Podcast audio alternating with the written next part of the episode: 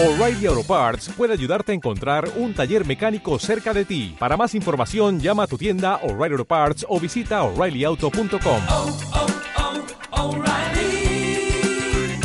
oh, Parts. Esperamos que le haya tocado un buen vecino al lado.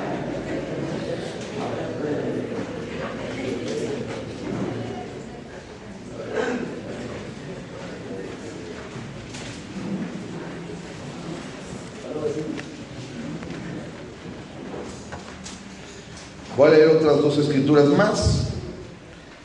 En Isaías capítulo 5, verso 13 dice así la palabra de Dios.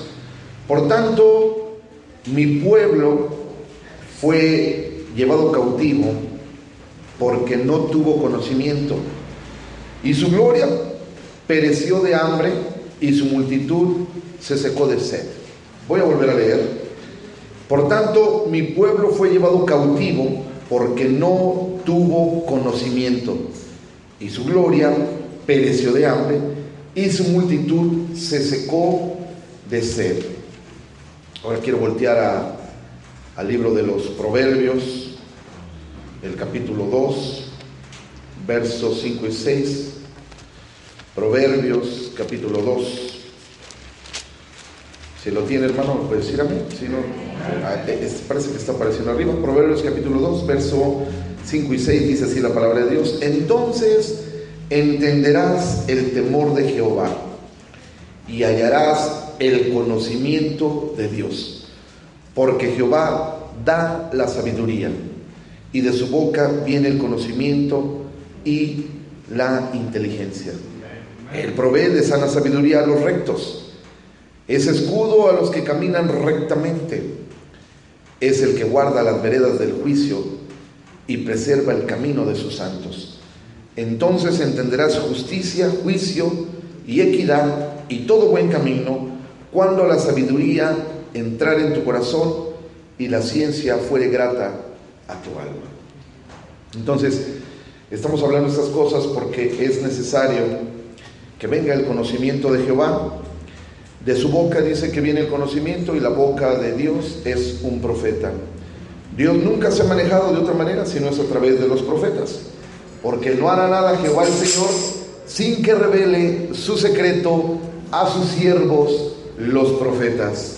Y un profeta es un ser humano con todas las debilidades, con todas las angustias, con todos los problemas que cada uno como seres humanos tenemos. Usted a veces se siente incomprendido, hermano, Dios lo comprende, porque Él también vino y se hizo carne. Él siente que es la soledad, cuando tú te has sentido solo. Él siente que es la enfermedad. Cuando tú estás enfermo, Él sabe por lo que tú estás pasando. Nuestro Dios es un Dios que nos comprende, no es alguien que esté ajeno. Posiblemente yo nunca he pasado por las drogas, pero Dios comprende al que está batallando con las drogas. Posiblemente yo no sea mujer, bueno, no soy mujer, pero Él entiende cuando lo que pasa en el corazón de una mujer. Porque el hombre es muy distinto, hermano. La Biblia dice que la mujer es como un vaso frágil.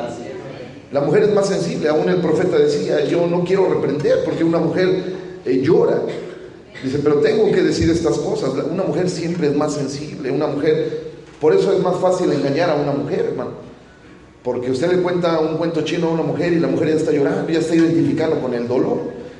Pero Jesucristo las entiende, hermanos. Si posiblemente nosotros somos, voy a decirlo con mucho respeto y lo digo por mí, si yo soy cabeza dura y no puedo entender a mi esposa, pero Él entiende a mi esposa y, y me va a dar gracia a mí para poder entenderla, ¿verdad?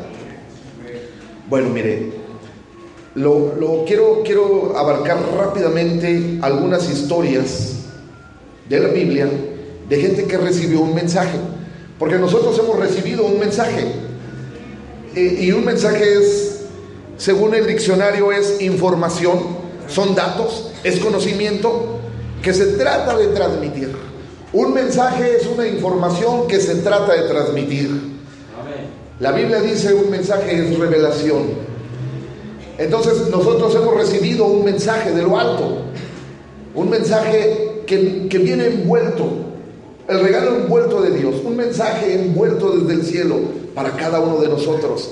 Si posiblemente no somos importantes para nadie, allá en el cielo somos importantes para alguien, hermano.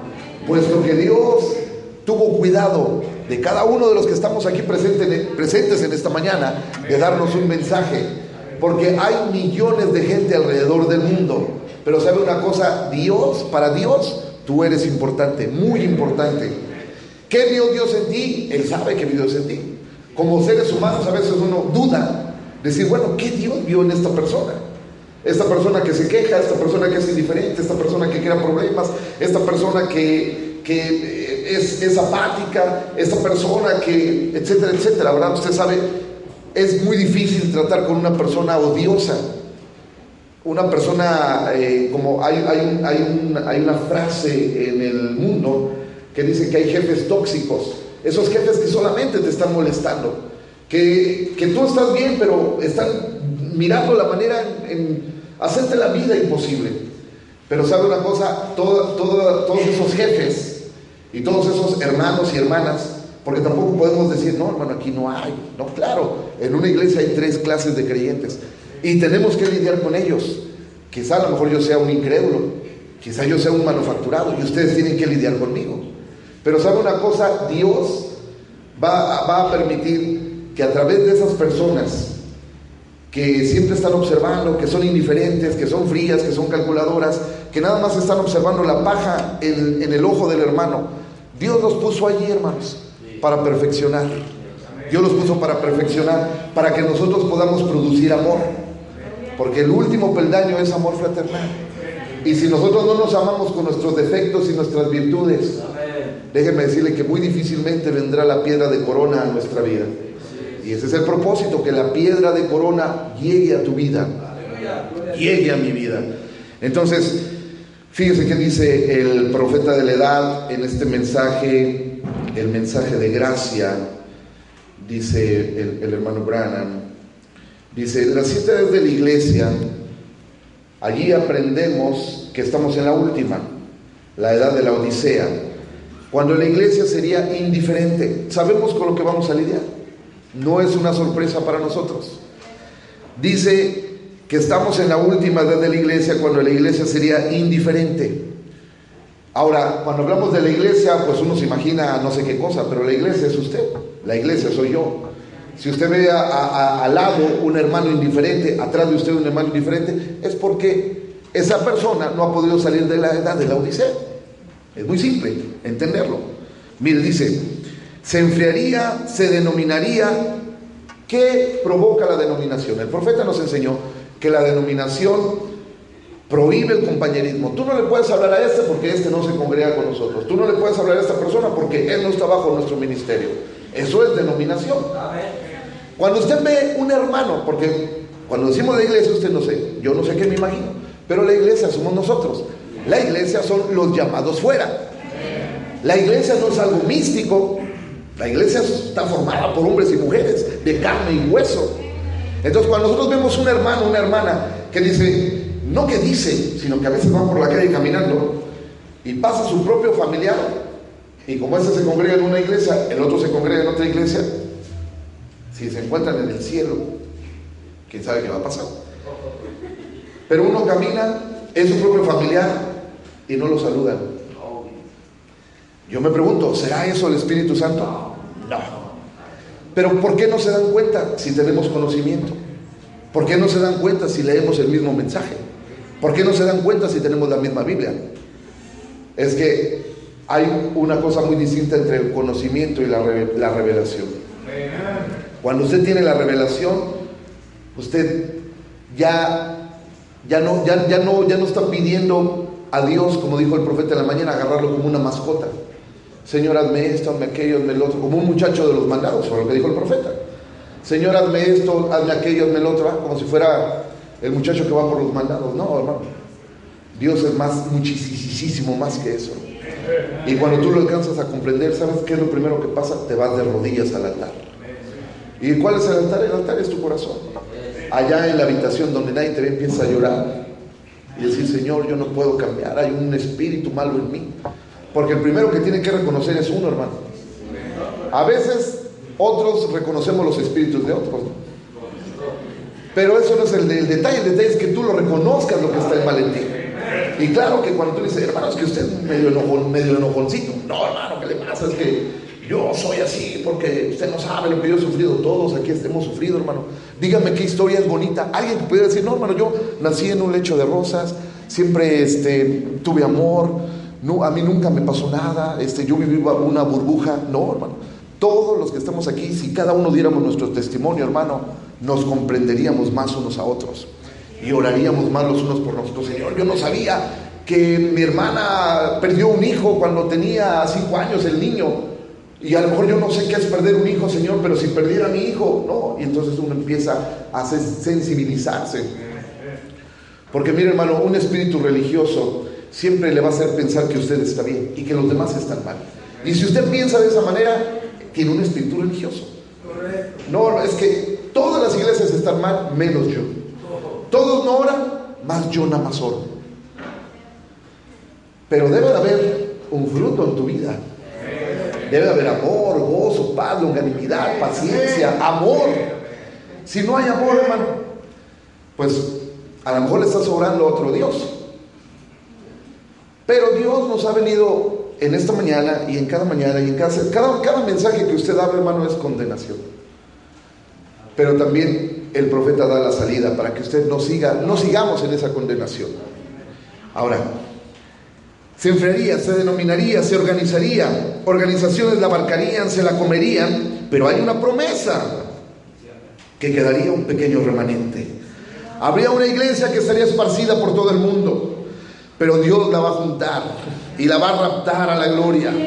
Un grupito santificado en alguna parte esperando en el Señor. Es verdad, hay indiferencia, es verdad, hay denominación, es verdad, hay frialdad, es verdad, hay concupiscencia en el corazón de nosotros, pero en algún lugar hay un remanente, hermano.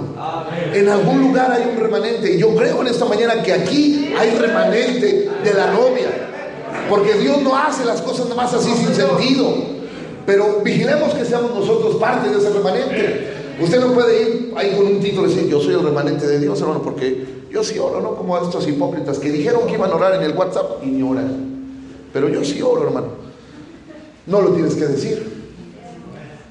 Dios lo ve, Dios lo sabe. ¿Verdad? Ahora dice, y al leer más adelante vemos que Dios le dijo a Zorobabel, Él ha echado la fundación con sus manos y Él también va a traer la piedra de corona, la acabará. Ahora quiero que noten, Él no dijo que traería la piedra del ángulo, Él traerá la piedra de corona. Y sabemos que la escritura dice que Jesús es la principal piedra del ángulo y también es la piedra de corona. Ahora, si pensásemos por unos momentos que el mensajero de la séptima edad de la iglesia habría de restaurar la fe de los hijos nuevamente a los padres, en otras palabras, reedificar la iglesia de nuevo bajo el poder del Espíritu Santo, no por poder, no por el ejército, pero por mi espíritu, dice el Señor no por organización, no por denominación, pero por el Espíritu Santo, Dios producirá la iglesia en este último día. Aunque la gente no lo crea, aunque la gente esté peleando para ver cuál es la iglesia más grande, hay hermanos, lo digo con mucho respeto, pero eso es la realidad, hay hermanos que creen que el Espíritu Santo está porque ya llegó más gente a la iglesia, y eso no es así. Siempre Dios se, manejó con las minorías, nada en contra de iglesias grandes. Pero entre más hermanos haya, hay más problemas y más demonios. Pero bueno, que Dios nos ayude, hermanos. Si hay un incrédulo en esta mañana, ahora es, una paradoja, ¿verdad? Decir que un incrédulo creyente, pues sí es un incrédulo porque está aquí, en la iglesia. Está el manufacturado, el manufacturado Dijo el hermano Branham, es ese Judas que se hace pasar como un amigo, pero es un enemigo. Y sabe una cosa, el Señor Jesucristo nunca le increpó nada a Judas. Le permitió que le lavara los pies, que su, mismo bocado de Judas en el mismo plato del Señor. Y al último le dijo, amigo, lo que vas a hacer, hazlo pronto. El otro pensó, dijo, bueno, ya me gané un dinerito. No sabía que esa era la última actividad que Él iba a hacer. Así Es verdad, hay gracia sobre gracia, hermano. Pero un día será nuestra última actividad que hagamos. Por eso si escuchamos hoy su voz, no endurezcamos más nuestro corazón. Espero que Dios baje en una revelación a cada uno de nosotros, hermano. Porque no, no es predicar un conocimiento y un mensaje bien estructurado, eso está bien. Pero lo importante es que la vida del Señor Jesucristo esté en cada uno de nosotros. Cuando eso suceda, hermano, yo voy a ser el primero que me voy a dar cuenta. ¿Sabe por qué? Porque usted va a ir y va a devorar los mensajes que tiene guardados en su casa. Decía nuestra hermana Alfonsina, bueno, dice, porque aquí está todavía con nosotros. Si la gente leyera otro canto, otro gallo nos cantaría. Y es verdad, hermanos. Yo sé que la gente no lee mucho porque no hay amor, hermanos. No hay amor en el corazón, no hay agua, no hay frescura. Cuando usted lee el mensaje, no por leerlo, decir, ah, el pastor dijo que lea. Vale, que no me esté diciendo que lea. Se va a ver reflejado en tu vida, hermano. Tu, es, tu cónyuge será el primero que se dé cuenta que una obra del, del Espíritu Santo está obrando en ti. Pero cuando somos fríos, indiferentes, cuando todavía estamos ciegos, desnudos, que es la- las características de la edad de la Odisea, solamente has leído como el monje de la orden de los carmelitos descalzos lee la Biblia. No le ha servido de nada al monje de, de la orden de los carmelitos descalzos. Ellos leen la Biblia y díganme de qué les ha servido. Pero cuando tú lees la palabra de Dios y el mensaje y algo empieza a ocurrir en ti, empiezas a rendirte. Si la palabra de Dios dice que me tengo que dejar crecer mi pelo porque es la gloria de la mujer. Y si está casada es el, respeto que le está dando a su esposo. Y si no está casada es el respeto que le está dando a su padre. Y si es huérfano o huérfana, huér- huérfana, pues es el respeto que le está dando a Dios. Ahí uno ve su cabello y dice, ay, estas puntas tan feas. Bueno, si usted se pone los lentes de Dios, las va a ver que están hermosas.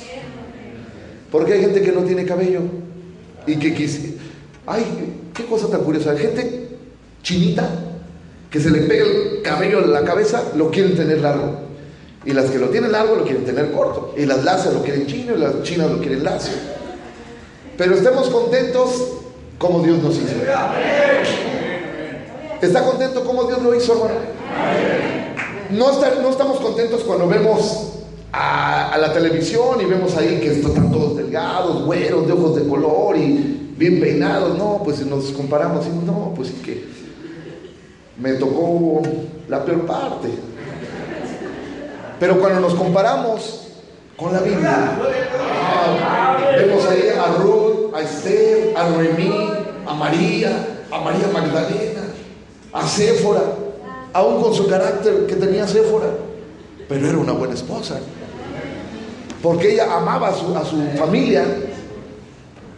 Ahora mire, hermano, quiero rapidísimo ir a Segunda de Reyes, segundo libro de los Reyes, el capítulo 5. Vamos a ver un personaje que recibió un mensaje de parte de Dios. Vamos a ver qué fue lo que hizo este, este individuo que recibió un mensaje de parte de Dios. Segundo libro de los Reyes, capítulo 5, verso 1.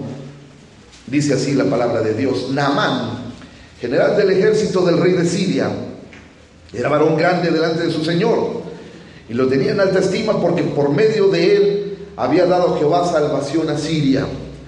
Era este hombre valeroso en extremo, pero leproso. Y de Siria habían salido bandas armadas y habían llevado cautiva de la tierra de Israel a una muchacha, la cual servía a la mujer de Naamán. Hermano, usted tiene que brillar donde esté. Esta dijo a su señora, si rogase mi señor al profeta que está en Samaria, él lo sanará de su lepra. Una vez más, si ustedes y yo leemos el mensaje, Dios nos va a sanar de nuestra lepra. ¿Sabe qué es la lepra, hermano? Es la carne pudriéndose en vida. Cuando nadie se quiere acercar a nosotros porque tenemos un carácter que somos capaces de pelearnos con dos sierras eléctricas a la vez. O sea, la lepra es la gente despedazándose la carne. ¿A qué huele una carne podrida? ¿Quién se quiere acercar a alguien que está podrido? Nadie. Pero si tú regresas al mensaje, nuestra lepra sanará. Ahora, dice, entrando, verso 4, entrando Namán a su señor, le relató diciendo, así, así ha dicho una muchacha que es de la tierra de Israel.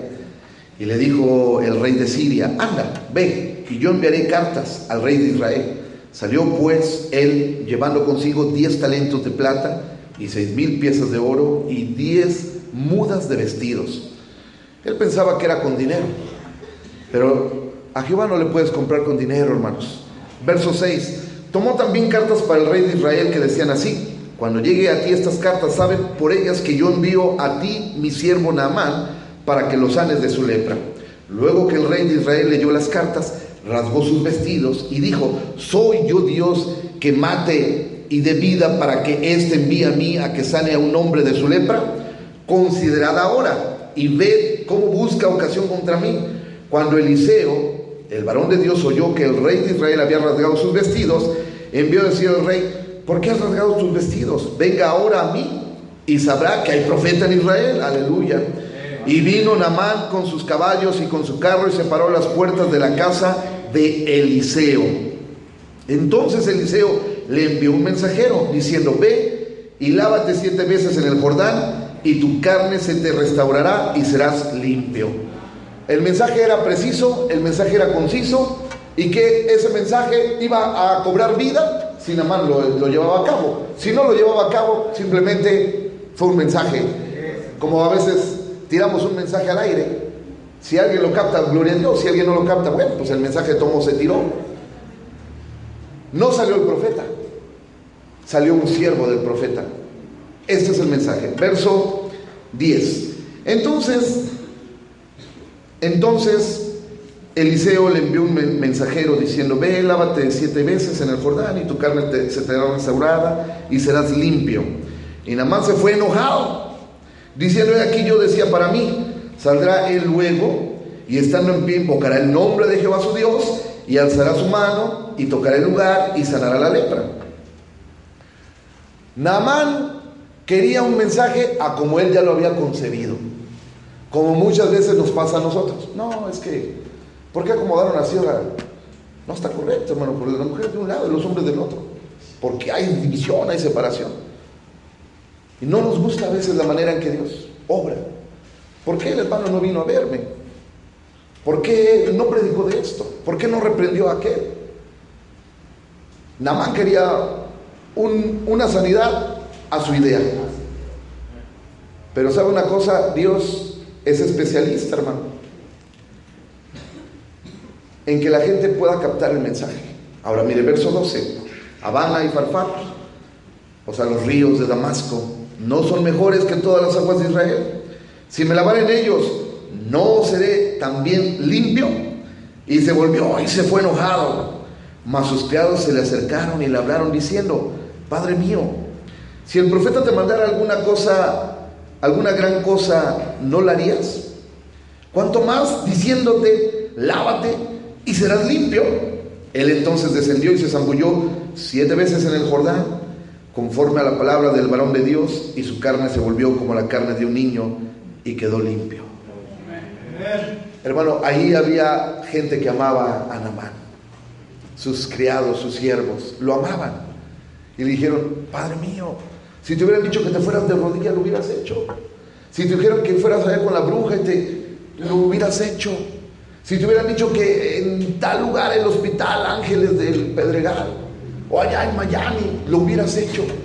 Esto que te están mandando es simple. Entonces, pues ya no le quedó otra y dijo, bueno, pues ahí voy, siete veces. Se zambulló en el río. Verso 15. Y volvió al varón de Dios, él y toda su compañía, y se puso delante de él y dijo, he aquí ahora conozco que no hay Dios en toda la tierra, sino en Israel. Te ruego que recibas algún presente de tu siervo, Mas él dijo, vive Jehová, en cuya presencia estoy, que no lo aceptaré. Y le instaba que aceptara alguna cosa, pero él no quiso. Entonces Namán dijo, te ruego pues de esta tierra, no se dará a tu siervo la carga de un par de mulas, porque de aquí en adelante tu siervo no sacrificará holocau- holocausto, ni ofrecerá sacrificios a otros dioses, sino a Jehová. En esto per- perdone Jehová tu siervo que cuando mi señor el rey entrara en el templo de Rimón para adorar en él y se apoyara sobre mi brazo, si yo también me inclinara en el templo de Rimón, cuando haga tal Jehová perdone, es en esto a tu siervo. Y él le dijo, ve en paz. Se fue pues y caminó como media legua de tierra. Un mensaje tremendo. Primero, ¿sabe cómo llegó el mensaje? A través de una sierva. Dios usa también a las mujeres, claro que sí. Esta sierva le dijo, si mi siervo rogare al profeta que está en Samaria, él le sanaría de su lepra. Y él, él puso cuidado en ese mensaje. Hermano, alguien nos compartió el mensaje. Pudo haber sido un familiar, pudo haber sido un amigo, pudo haber sido un vecino, pudo haber sido alguien desconocido. Pero sabe una cosa, lo importante es que recibimos el mensaje. Ahora, ¿qué nos corresponde? Hacer lo que dice el mensaje.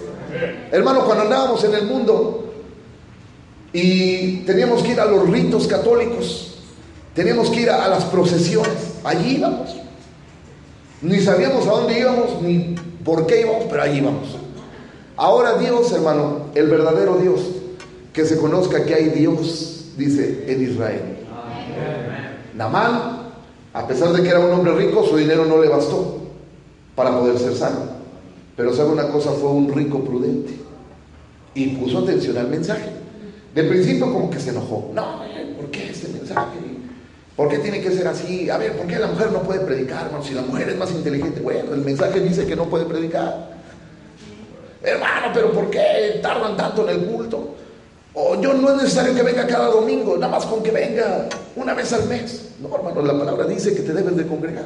Ese es el mensaje. No le puedes cambiar, no le puedes poner, no lo puedes alterar. Tú recíbelo tal cual está. Porque tú no puedes servir a Dios a tu manera.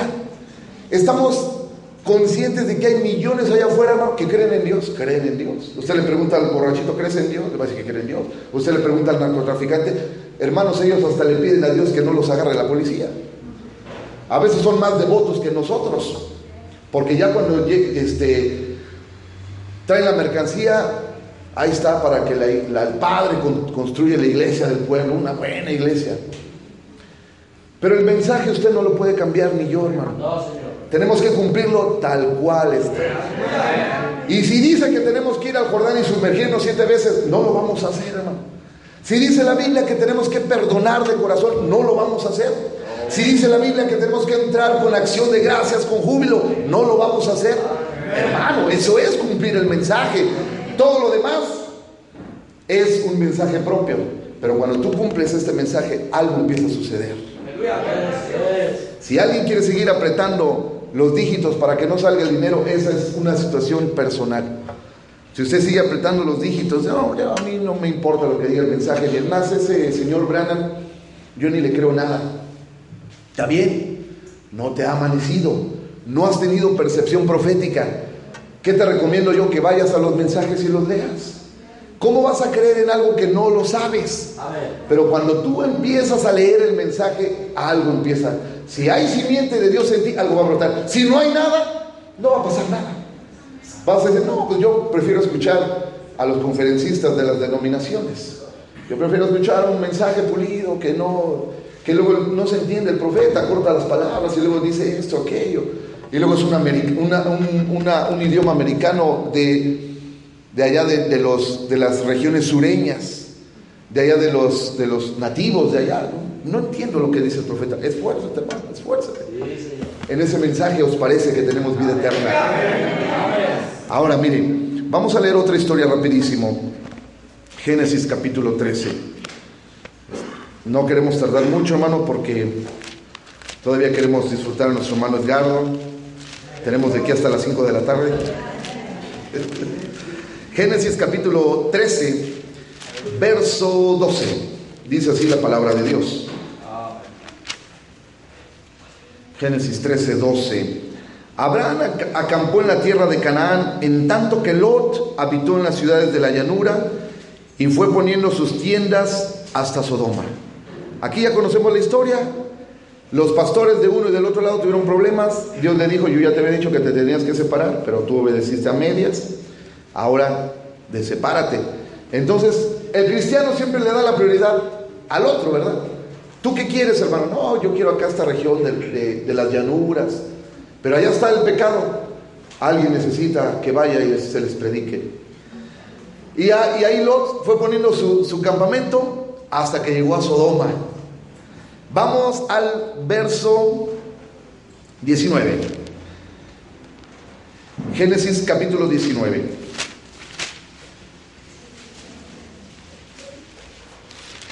Ahí vemos que se separaron, Lot se fue para Sodoma y se metió en problemas. Génesis capítulo 19, verso 12 dice, y dijeron los varones a Lot, ¿tienes aquí alguno más? Yernos y tus hijos y tus hijas y todo lo que tienes en la ciudad, sácalo de este lugar, porque vamos a destruir este lugar por cuanto el clamor contra ellos ha subido de punto delante de Jehová.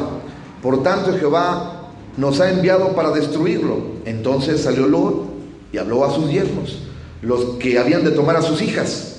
Y les dijo, levantamos, salid de ese lugar porque Jehová va a destruir esta ciudad. Mas pareció a sus yernos como que se burlaba. Y al rayar el alba, los ángeles daban prisa a Lot, diciendo, levántate, toma tu mujer y tus dos hijas que se hallan aquí, para que no perezcas en el castigo de la ciudad. Y deteniéndose él, los varones asieron de su mano y de la mano de su mujer y de las manos de sus dos hijas, según la misericordia de Jehová para con él, y lo sacaron y lo pusieron fuera de la ciudad. Y cuando los hubieron llevado afuera, dijeron, escapa por tu vida, no mires atrás tras de ti, ni pares en toda esta llanura, escapa al monte, no sea que perezcas. Pero Lot les dijo, no, yo os ruego, señores míos, he aquí ahora he hallado vues- vuestro siervo gracia vuestros ojos, y habéis engrandecido vuestra misericordia que habéis hecho conmigo, dándome la vida, mas yo no podré escapar al monte, no sea que me alcance el mal y muera. He aquí ahora esta ciudad está cerca para huir allá, la cual es pequeña, dejadme escapar ahora allá, no es pequeña, y salvaré mi vida. Y le respondió, he aquí he recibido también tu súplica sobre esto, y no destruiré la ciudad de que has hablado. Date prisa, escápate allá, porque nada podré hacer hasta que hayas llegado allí.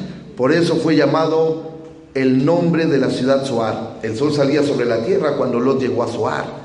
Entonces Jehová hizo llover sobre Sodoma y Gomorra azufre y fuego de parte de Jehová desde los cielos. Y destruyó las ciudades y toda aquella llanura y, con todos los moradores de aquellas ciudades y el fruto de la tierra. Entonces la mujer de Lot miró atrás a espaldas de él y se volvió estatua de sal. Aquí hay otro mensaje con otros mensajeros diferentes. Eran dos ángeles que le dijeron, mira Lot, va a pasar esto, esto y esto y esto. Ve y llama a tu familia. Es lo que nosotros hacemos, vamos y llamamos a nuestra familia. A veces la familia no quiere. Los yernos dicen, no, pues como que, como que te estás burlando, ¿no? O sea, como que, ¿qué te pasó, muchacho? Este, ¿Cómo se va a destruir estas dos grandes ciudades de Sodoma y Gomorra? Si ahorita estamos en el máximo apogeo, estamos esperando esto, estamos esperando aquello. Pero Lot recibió el mensaje. Los ángeles los tomaron de las manos. Lot les dijo, déjenme llegar a aquella ciudad. Los ángeles le permitieron llegar allá y cuando eso sucedió, fuego y azufre llovió del cielo de parte de Jehová. Dios cumple su promesa. Un día, hermano, ya no tarde ese día, viene el tercer ay. He aquí el tercer ay viene pronto. Fuego y azufre lloverá del cielo. No será una, una tercera guerra mundial como la conocimos, la primera y la segunda. Esa será una guerra atómica. Hay un juicio para cada ciudad, hay una bomba atómica, hay cientos de bombas atómicas alrededor del mundo. Y sabe, nada más falta que un loco apriete un botón y un día ese botón será apretado. El presidente Vladimir Putin carga con un maletín y ese maletín cualquier problema lo abre, los, códigos, las claves. El otro presidente en el otro lado del mundo y, se va a hacer sí la guerra tremenda, unos cuerpos por aquí, otros por allá. Gracias a Dios la novia estará en Soar. Pero ¿cuál es el mensaje de hoy? Escapa ya, date prisa. Pero todavía, hermano, le voy a decir la verdad, todavía hay gente que voltea y dice mis modas. mis familiares, mis estudios. Todo eso está bien, solamente manténgalo en un equilibrio. Todo eso está. Hay gente que prefiere ir a estudiar que venir al culto. Yo me pregunto, bueno, ¿qué tanto de Dios hay en esa persona, hombre mujer, lo que sea? Claro, hay veces que es imposible rehuir a una responsabilidad. Pero yo me refiero cuando usted puede, tiene la opción de elegir y elige, no, pues mejor me voy a trabajar. Dios sabe, ay Señor Jesucristo, mis hermanos están en el culto, bendícelos. Yo aquí trabajando, Señor, porque soy pobre. Ya sea en una oficina, ya sea en un puesto de comida, ya sea lo que sea. Hace falta fe. Pero para que esa fe venga, necesitas leer el mensaje. La fe no vendrá, la fe de rapto no vendrá a ti si no lees el mensaje. Dios proveyó que no tan solamente lo leas, sino que lo escuches. Que lo escuches con detenimiento. Hay un mensajito para ti ahí, de parte de Dios. Como le dijo sus siervos al, al general Amán, no, lo, no, no harías siervo, no lo harías siervo. Si te hubieran mandado una cosa más difícil, ¿no lo harías? Claro que lo harías. Hermano, yo le, le, le amonesto en el nombre del Señor Jesucristo que todos vayamos a casa y leamos el mensaje. Amén. Leamos el mensaje. Mire, póngase tantito de pie, hermano. Sé que está haciendo calor. Sé que ayer tuvimos un gran desgaste por tanta oración y ayuno. Pero bueno, Dios nos va a fortalecer cantando, ¿verdad, hermanos? Voy a, mm, voy a leer otros, so- posiblemente ya no los alcanzamos a leer totalmente, pero sí quiero leer uno que me llamó mucho la atención. Allá en el segundo libro de Samuel, en el segundo libro del profeta Samuel, capítulo 12. Usted sabe la historia, en el capítulo 11, lea la historia del capítulo 11. Eh, dice, que David un día se paseaba por el terrado de la casa, como muchas veces nosotros subimos a la azotea, los que tienen azotea, y de repente a lo lejos vio una mujer hermosa que se andaba bañando. Pero esta no se andaba bañando discretamente, sino se andaba bañando de manera pública. Por eso, hermano, la mujer debe de saber cubrir, cubrirse, para que no llame la atención de cualquier otro hombre. Porque Betsabé, dice el profeta de la edad, que ella sabía que el, que el rey a cierta hora salía enterrado. Entonces ella aprovechaba para bañarse. No tenía otra hora. Esa era la hora que ella había escogido. Pero había un propósito. Por eso usted debe de, de vigilar, hermano. Cuando usted le manda como varón un mensaje a una hermanita, porque se da eso, que a veces, por ejemplo, yo tengo que hablar con alguna hermana por alguna situación, ya sea de algún problema personal o por alguna situación que se tiene que hacer en la iglesia, yo debo de saber qué estoy mandando y cómo lo estoy mandando. Porque uno dice, ay, un mensaje inocente, ay, hermanita, Dios le bendiga, que pase un excelente día. Ni a su propia esposa a veces les mandamos ese tipo de mensajes. Bueno, estoy hablando en sentido figurado nada más. Le mandan imágenes que ni a nuestra misma esposa a veces ni los buenos días le damos. Vamos a un restaurante y la, la chica mesera, muy sonriente, porque pues están haciendo un trabajo. No, pues buena propina, buena propina para la mesera. Y a nuestra esposa ni una florecita nunca le regalamos, ni por equivocación. Betsabé se estaba bañando, ella sabía, ella era consciente. Mire, hermano, lo que yo quiero enfatizar es que ella estaba consciente. Y David estaba consciente, no es que, ay, nos agarró el espíritu, porque le queremos echar la culpa al diablo. No, es que ese diablo, hermano, se me metió. Pues sí, se te metió porque tú le diste permiso. O sea, el diablo no vino y te ungió. Y ya empezó uno, no, no, no, hermano, esto es así, era pian pianito. Ay, híjole, como que me, me dieron ganas hoy de ir al terrado. A la misma hora que se, ba- se baña Betsabé. Pues no sé, estas horas me dieron ganas. Hay, hay en nuestro corazón, hermano, sabemos, no podemos engañar a Dios. ¿eh? Amén. Se estaba bañando Betsabé, David la miró, mandó por ella, tuvieron intimidad, nació un hijo ilegítimo fuera del matrimonio y al pobre esposo de Betsabé lo mandaron matar. un hombre fiel. Y ahí estaba David. Dijo, ay, gloria a Dios, ya, ya cubrí mi pecado. Como muchos de nosotros, ¿sabe una cosa, hermano? Su pecado, mi pecado un día va a ser expuesto. Y es mejor, es mejor que sea expuesto aquí, en esta etapa, en esta tierra. Porque cuando sea expuesto allá, en el gran juicio, no servirá de nada. No habrá un juez, no habrá un abogado, perdón, que pueda abogar por ti. Capítulo 12. Jehová envió a Na- a Natán a David. Y viniendo él, le dijo, había dos hombres en una ciudad, el uno rico y el otro pobre. El rico tenía numerosas ovejas y vacas, pero el pobre no tenía más que una sola corderita, que él había comprado y criado y que había crecido con él y con sus hijos juntamente, comiendo de su bocado y bebiendo de su vaso y durmiendo en su seno, y la tenía como a una hija. Y vino uno de camino al hombre rico, y éste no quiso tomar de sus ovejas ni de sus vacas, para guisar para el caminante que había venido a él, sino que tomó la oveja de aquel hombre pobre y la preparó para aquel que había venido a él. Entonces encendió el furor de David en gran manera contra aquel hombre y dijo a Natán, vive Jehová, que el que tal hizo es digno de muerte. Hermano, ¿qué pasa cuando en la iglesia nos enteramos, lo voy a decir con mucho respeto, de un chisme? No, sí, que muera el culpable, que lo crucifiquen, que lo expongan, que no se le permita esto, que no se le permita aquello. Y cuando le dicen, pero es que ese culpable eres tú. Ay, caray. Ya no nos gusta, ¿va? No, no, hermano, es que usted me viene a juzgar aquí. No, no, no, ¿qué le pasa, hermano? No es el hermano. Siempre vigila, hermano, nosotros, y se lo digo con mucho respeto que usted me merece. ¿Yo qué negocio tendría que usted sea salvo? ¿Yo qué negocio tengo que usted siga asistiendo a la iglesia? ¿Yo qué negocio tenga que usted sea sano? Si lo vemos fríamente, ninguno, hermano. Ninguno, ninguno, ninguno.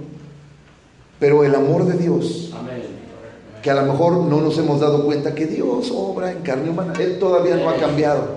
Eh, hay mucha gente que dice es que a mí Dios me habla cuando estoy en la... Y de casualidad no te dice que te vengas al servicio. De casualidad no te dice que perdones de corazón. Porque hay gente que Dios le habla grandes misterios. No, hermano, es que Dios me reveló, es que tuve un sueño tremendo. Pues sí, hay que vigilar si es de Dios o no es de Dios. Porque a veces hay, hay sueños que parecen de Dios pero son del diablo. Así es que cuidado, hermanos. ¿eh? Eh, se encendió el, el verso 6 y dijo David, y debe pagar la cordera con cuatro tantos porque hizo tal cosa y no tuvo misericordia. Entonces dijo Natán a David, tú eres aquel hombre. Y así ha dicho Jehová, Dios de Israel, yo te ungí por rey sobre Israel y te libré de la mano de Saúl y te di la casa de tu Señor y las mujeres de tu Señor en tu seno. Además te di la casa de Israel y de Judá. Y si esto fuera poco, te habría añadido mucho más. ¿Por qué, pues, tuviste en poco la palabra de Jehová, haciendo lo malo delante de sus ojos?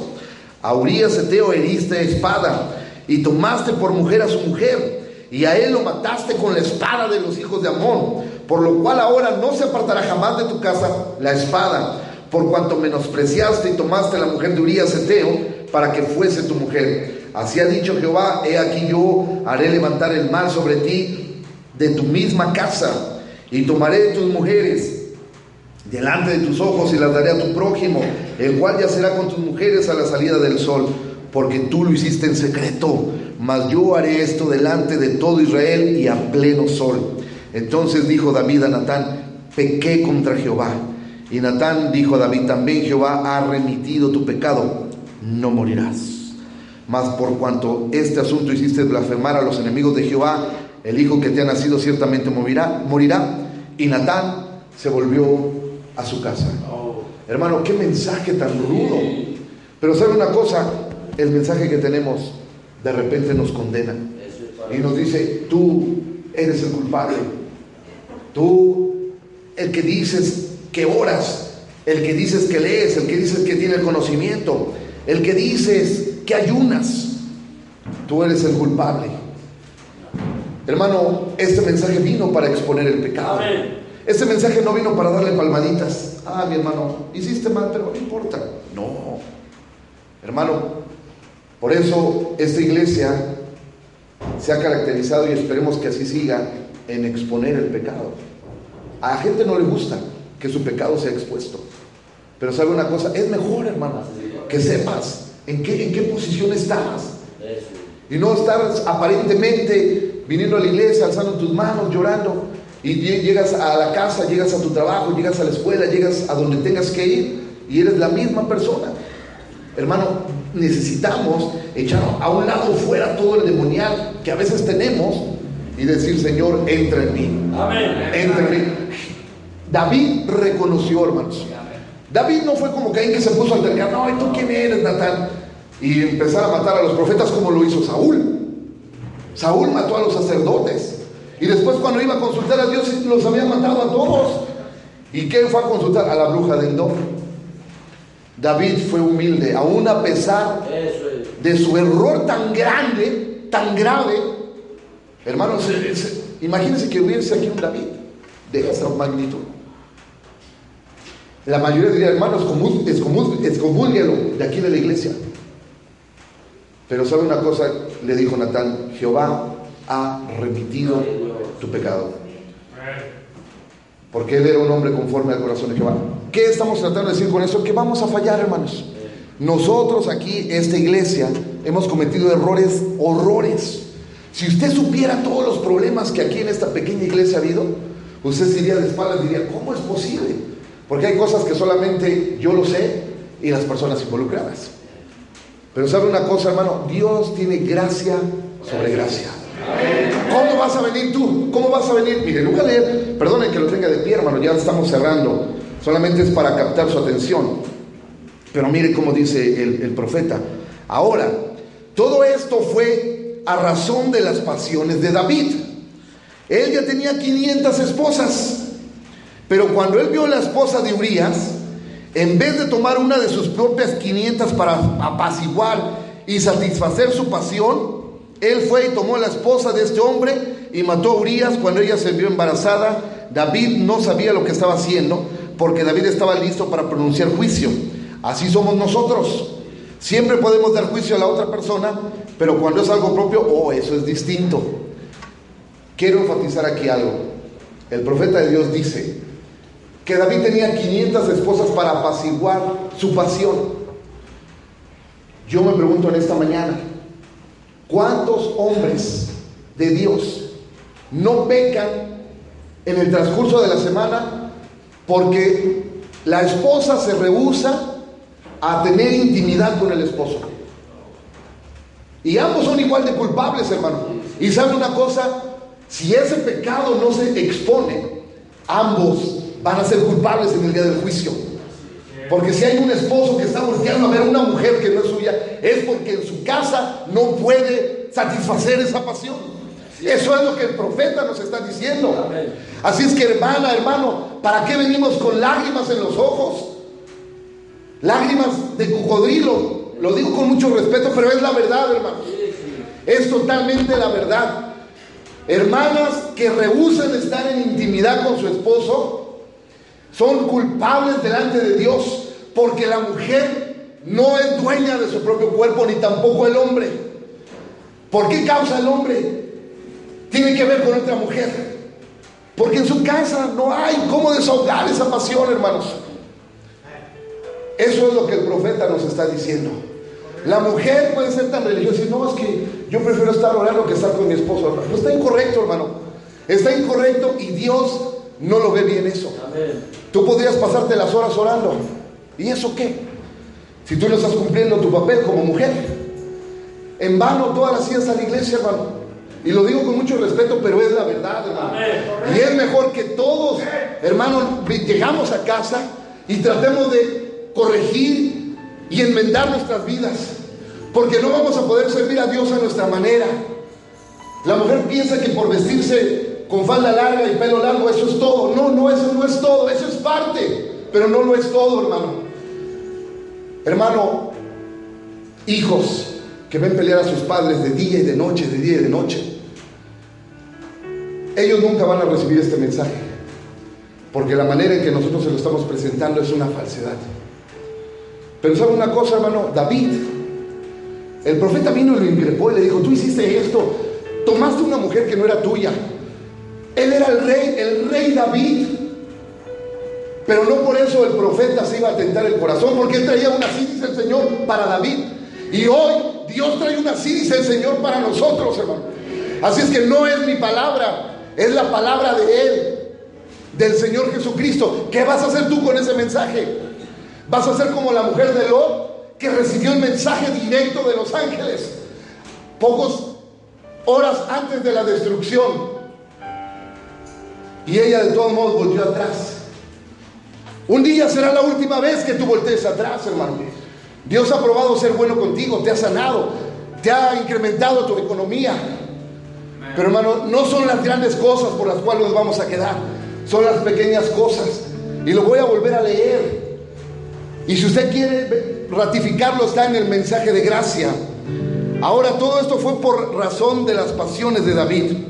Él ya tenía 500 esposas, pero cuando él vio la esposa de Urias, en vez de tomar una de sus propias 500 para apaciguar y satisfacer su pasión, él fue y tomó a la esposa de este hombre y mató a Urias. Si hay hombres que han caído en adulterio, hermano, no ha sido por ellos solos. Eso sí se lo digo. Es porque hay algo que no está bien en el hogar. ¿Qué va a hacer usted con eso en esta mañana?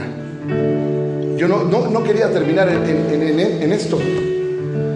Hay otros dos ejemplos que quería dar, pero el tiempo nos ha llegado, hermanos.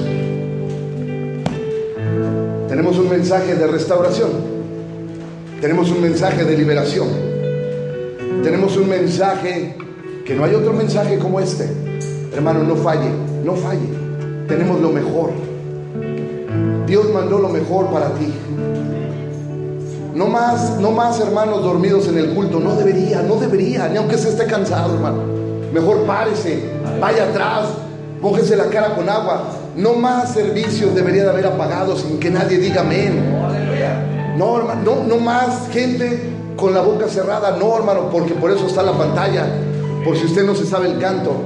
Hermano, pero si en esas cosas no podemos vencer, usted no va a poder tener fe de rapto, ni yo tampoco. Si permanecemos allí, hermano, va a ser en vano todos esos años que nos hemos sacrificado de vestirnos largo, de pelo largo, de obediencia a la palabra, a medias. Va a ser en vano, hermano. Pero en esta mañana, yo creo que el Espíritu Santo ha sido bastante claro con nosotros. Él te ama.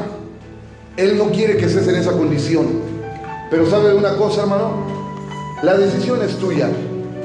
La decisión de poner por obra la palabra de Dios es tuya. Hoy ante nuestros ojos está la vida y la muerte, el libre albedrío. Lo mismo que fue con Adán y Eva, lo mismo para esta. Tú quieres echar este mensaje al bote de la basura, puedes hacerlo. ¿Y sabes cómo lo vas a hacer? ¿Cómo lo pudiera hacer yo? No obedeciendo la palabra. No llegando y poniéndome a cuentas con mi esposo, con mi esposa, con mis hijos, conmigo mismo. Hemos hablado suficiente. Vamos a orar. Señor Jesús, Padre Celestial, perdónanos, Señor, por no ser tan eficaces como tú quisieras, Señor. Padre, hay una gran una gran necesidad en este pueblo, Señor. Y, e- y esa necesidad no es ni aún por salud ni por economía, Señor. No, es por revelación, Señor. Padre, ¿cuántos de nosotros hemos venido caminando a ciegas? Solamente pensando que por asistir a la iglesia, que por conocer el mensaje, Señor. Yendo de una iglesia a otra iglesia, Señor. No tomando, Señor, tu palabra con seriedad, Señor. Oyendo mil voces. Señor, pero solamente queremos escuchar tu voz. Tú no has cambiado, Señor. Tú permaneces fiel. Como dijo el profeta, aunque haya iglesias frías, formales, almidonadas, metidas en la denominación, pero hay un remanente, Señor. Y nosotros queremos ser parte de ese remanente. Señor Jesús, bendice a tus siervos, a tus hijos, a esta congregación tan preciosa, lavada por la sangre del Señor Jesucristo. Señor, bendícenos, ayúdanos. Sé con nosotros. Y si hubiese alguna mano levantada en señal de alguna necesidad, Señor, sé tú con ellos, Señor. Por favor, Señor, porque lo pedimos todo en el nombre del Señor Jesucristo. Y la iglesia dice, amén. su sangre sobre mí.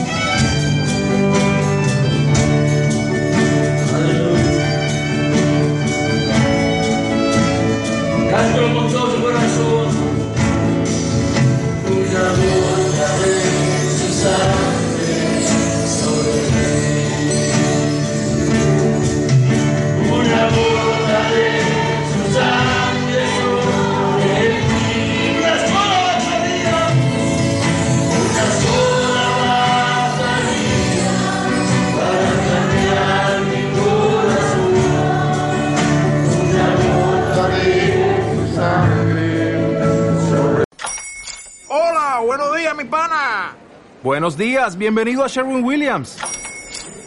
¡Ey! ¿Qué onda, compadre?